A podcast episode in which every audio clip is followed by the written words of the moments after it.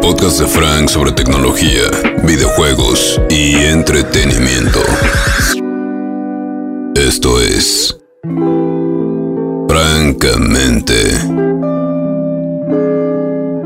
Nerd.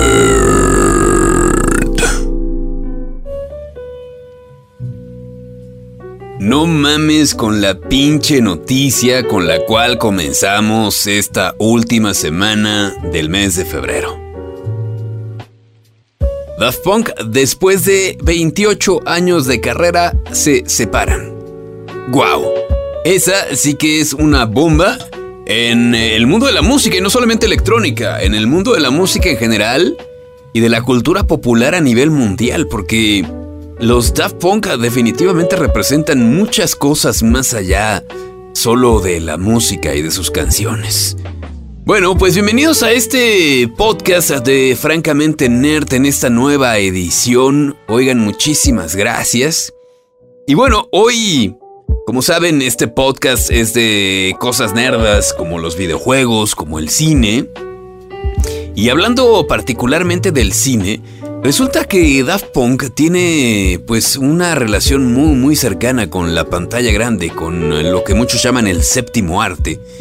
Y no solamente por la aparición que hicieron en la película de Tron y por el soundtrack que hicieron a esa cinta de Tron el legado, Tron Legacy, sino porque ellos eh, por sí mismos eh, generaron pues eh, tres, tres trabajos fílmicos, tres creaciones cinematográficas que definitivamente van a dejar huella pues en muchos de nosotros.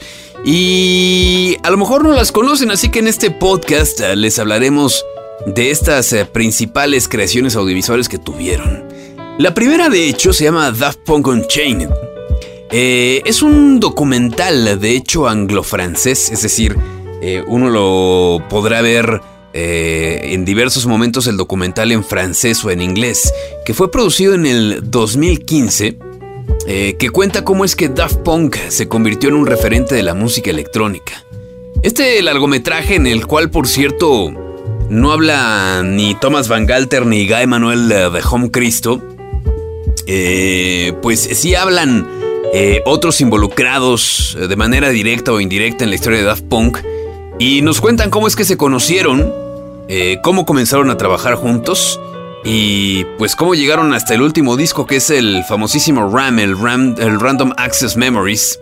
Y por supuesto los Grammys que han recibido en todo este tiempo. Esta película, por cierto, está dirigida por Hervé Martin del Pierre, que es un eh, director francés de cine, quien también coescribió el guion, eh, por lo menos la guía de cómo iba a ser este documental junto a Marina Rosenman. Eh, obviamente el largometraje recopila archivos inéditos. Hay entrevistas exclusivas con gente que ha trabajado como, con Daft Punk, como por ejemplo el mismísimo Pharrell Williams, está Giorgio Moroder, está Nile Rodgers, eh, el cineasta Michel Gondry, que también trabajó. Pero bueno, es, aquí el problema es que es un poco complicado encontrar este documental porque por el momento no está disponible en ninguna plataforma de streaming. Em, no es un documental que esté doblado eh, o siquiera subtitulado al español. Eh, y por ahí hay algunas copias de este documental físicas en DVD que podrían encontrar en algunas páginas, eh, pues ya saben, de artículos usados, llámese eBay. incluso por ahí alguna vez en Mercado Libre vi una de estas copias de Daft Punk on Change. Así que Quizá ahora con la separación de Daft Punk, alguna plataforma de streaming se anime a conseguir los derechos de este documental y lo tengamos pronto, pues no sé, en, Netflix, en Prime Video o en alguna de estas eh, plataformas, pero vale la pena que chequen Daft Punk on Change, que es eh, lo primero de lo que quiero hablar. Lo segundo es Electroma. ¿Qué es Electroma?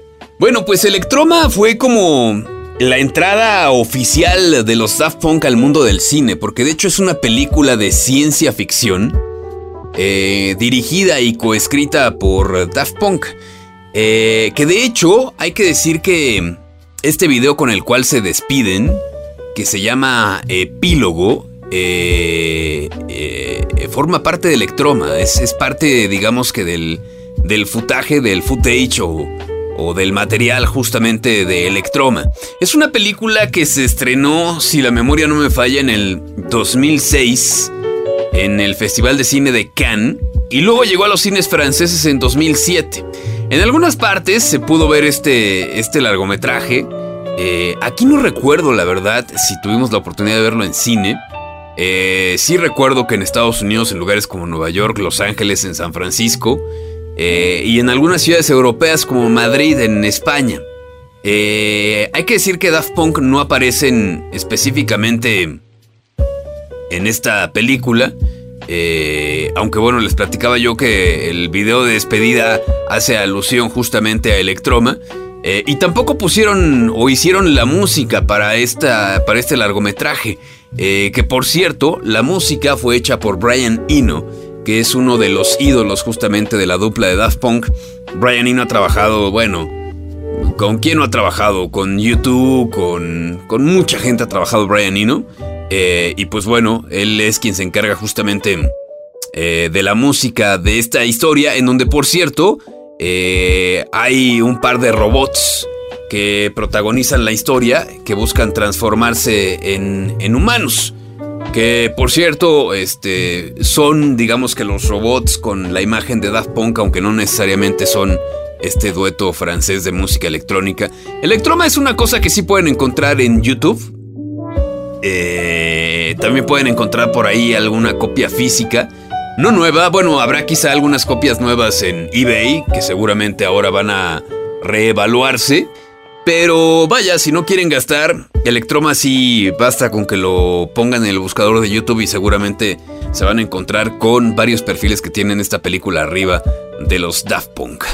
Bueno, y yo creo que quizá el trabajo audiovisual más conocido de Daft Punk, sin duda, es eh, Interstellar 5555, que estos 5 se traducen como S del título que es The Story of the Secret Star System. Ese es el nombre oficial de Interstellar, una película musical de animación que pues sirvió, eh, digamos, como para darle imagen al disco completo de Discovery, que para muchos es el mejor disco o uno de los mejores discos de Daft Punk, el segundo de hecho para ser más específicos.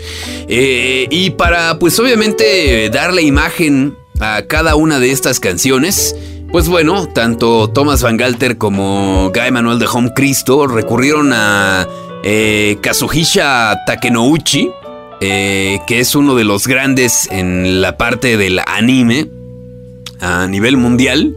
Ahí lo recordamos, por ejemplo, por haber creado La Princesa de los Mil Años, que quizá eh, algunas personas que escuchen este podcast que estén arriba de los 40 años eh, sabrán que esa caricatura, ese anime salía pues en las vacaciones en Canal 5, por ejemplo. Bueno, eh, y lo que hizo Kazuhija Takenouchi fue crear una historia en donde pues obviamente no hay diálogo, sino simplemente imágenes y la música corriendo uno a uno los tracks de Discovery en esta historia, que por cierto comienza en un planeta alienígena. Ahí una banda está en pleno concierto en vivo, de hecho comienzan con One More Time, cuando de repente pues eh, digamos que llega una especie de fuerza militar eh, y lo secuestra a estos miembros eh, del grupo, que es un guitarrista, un tecladista, una batería y la bajista, que es Stella, es el nombre de ella justamente. Y todos ellos son conducidos a un lugar en el que sus memorias son eliminadas y su aspecto pues cambia para parecerse al de los seres humanos. Eh, ahora con gafas de sol, a través de los cuales son controlados mentalmente, y pues quien los captura los presenta como una nueva banda de música llamada Crescendals, que Crescendals es el nombre de uno de los tracks justamente de Daft Punk. Eh, ahí nos damos cuenta que no es la primera vez que este villano de la película lleva a cabo este plan, pero pues el grupo hará todo lo posible por salvar su vida. Interstellar es una gran película que también podrían encontrarla fácilmente en YouTube. Eh, y de hecho los fragmentos de la película se tomaron como los videos musicales oficiales de One More Time eh, y de todas las canciones del Discovery justamente. Eh, es un gran trabajo audiovisual este que produjo y tuvo la idea de hacer Daft Punk. Bueno, también pueden por ahí encontrar copias físicas. De este no recuerdo si ya hubo Blu-ray de Interstellar, pero sí DVDs. De hecho, yo tengo el DVD en casa. Eh, y la verdad es que es una gran película. Una gran película esta eh, de Daft Punk. Estaba ahorita checando. Eh, no, Interstellar. Es que me aparece la película de Christopher Nolan. Em, pero bueno, vamos a ver si. Déjenme checar rápido. Sí, sí existe una versión en Blu-ray, es decir, en alta definición de este largometraje de Daft Punk. Sería cosa de que lo buscaran igual. Sitios como eBay o Mercado Libre. Pero bueno, el DVD es muchísimo más fácil y toda por ahí podrían encontrar alguno de esta película animada Interstellar de Daft Punk. Bueno, hoy este podcast decidimos dedicarlo a esto, que son los principales trabajos audiovisuales de Thomas Van Galter y Guy Manuel de Home Cristo, los Daft Punk, ahora que han anunciado su retiro esta semana. Bueno, la próxima vez, eh, la próxima semana estaremos hablando de otras cosas nerdas, así que atentos al podcast de Francamente Nerda. Bueno, yo soy Frank, muchísimas gracias, hasta la próxima. Ahí se ven. Después de este energasmo auditivo, ahora sí sal al mundo y ten un orgasmo real.